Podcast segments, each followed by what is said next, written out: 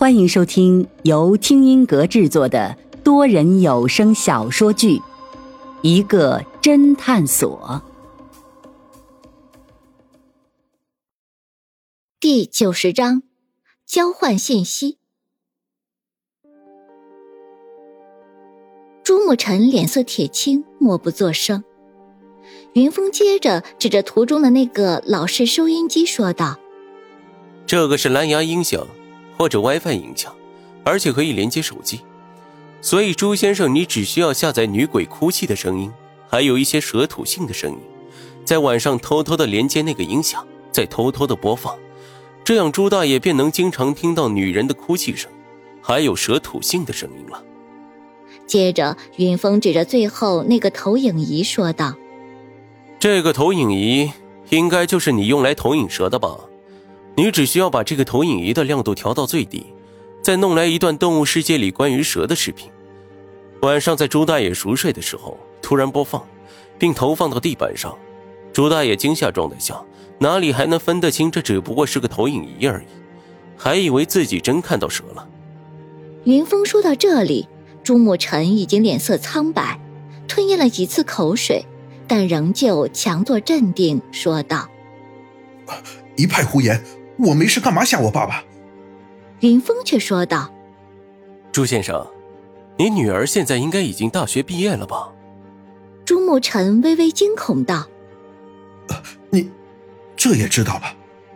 看样子他是没找到什么好工作，所以想回家来住。”云峰继续说道。朱慕辰终于把头低了下去，却默不作声。云峰接着说道。可是你们家却只有两室，而你现在又无能为力换一个大点的房子，于是你想赶走朱大爷。可是当初是你亲自把他老人家接来的，所以你又不想背上不孝的骂名，于是你就想到了闹鬼的法子，想把朱大爷吓得主动离开。谁知道朱大爷却丝毫不怕鬼。作为朱大爷的儿子，你果然还是很了解朱大爷，知道他老人家天不怕地不怕，就是怕蛇。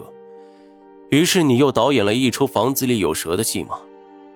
朱慕辰这时已经向后退了退，一屁股坐在客厅的沙发上，用手揪了揪自己的头发，悔恨地说道：“我的公司前一阵子赶上互联网的热潮，效益很好，于是我打算换一个大点的房子，就让我爸爸把郊区的房子卖了，并把他接到我们这里住。可是现在公司效益突然变差，每况愈下。”我爸爸卖房子的钱都搭进去了，而且我闺女毕业后一直没有找到理想的工作，想回来和我们一起住，我便想把我的爸爸送到敬老院去，可是他老人家自然不同意，我便学隔壁邻居方先生那样，用鬼吓唬爸爸，让他自己主动提出去敬老院，可是万万没想到，他居然。你万万没有想到朱大爷会找我们私家侦探。林阳怒气冲冲的接口道，云峰却捕捉到一个细节。等一下，朱先生，你说你隔壁方先生也像你这样？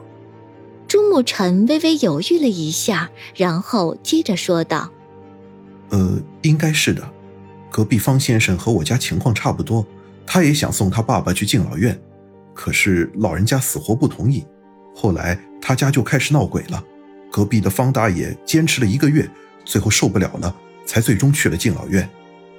卑鄙无耻，这样对待老人，简直简。林阳看了看朱慕辰，还是没有说下去。朱慕辰微微苦笑道：“唉，住在这个小区里的人，大家都好面子，自然不会背上不孝子的骂名，所以大家便……”所以你们便处心积虑，当了婊子还想立个牌坊？云峰毫不客气道。朱沐晨脸色铁青，却不反驳。云峰语重心长的说道：“这个案子我们只和你说了，不会告诉朱大爷的。朱大爷那边我们只会告诉他，我们已经抓到蛇了。我希望你好自为之。人总是有窘迫的时候，你这个时候应该首先想到的是和家人待在一起，互相依靠。”互相鼓励，而不是想方设法的送走你的家人。现在蛇我们是抓到了，但是你内心深处的蛇蝎心肠，我们却没办法改变。说着，云峰和林阳便告辞。林阳偷偷的对着云峰竖起了一个大拇指。二人刚一出门，就看到隔壁的房门也正好打开，柳千叶正从门里走出来。只听那柳千叶一脸笑意的说道：“ 方先生，您不用送了，我们这次合作很愉快，有什么问题欢迎随时联系我们。”门口一个戴着眼镜、斯斯文文的男人笑着说道：“柳小姐。”我可不希望下次联系你的时候还是公事，私事倒是非常乐意，比如约柳小姐吃个饭。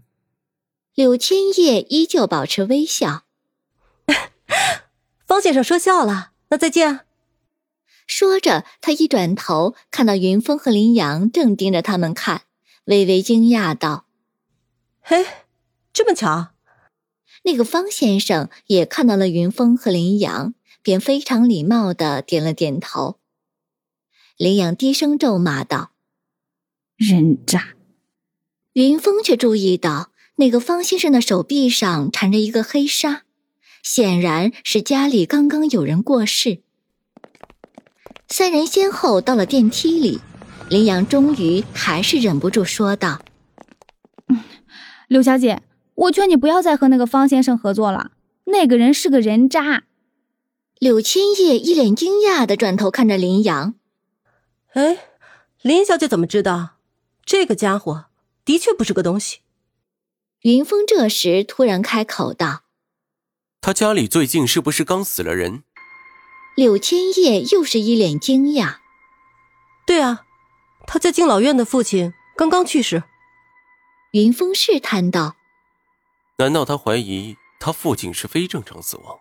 想让你们来调查。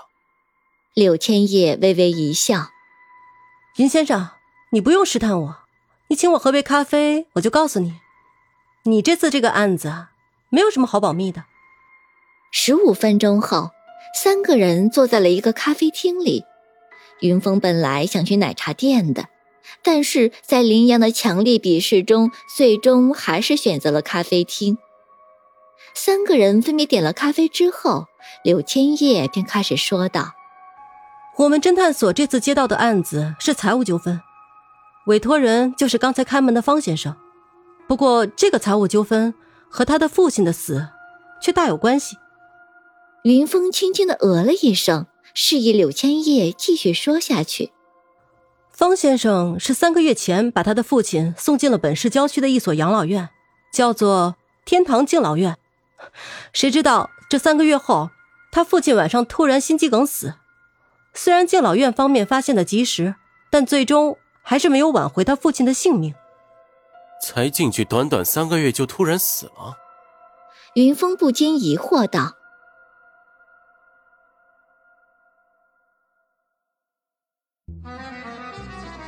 听众朋友，本集已播讲完毕，欢迎订阅收听，下集。”精彩继续。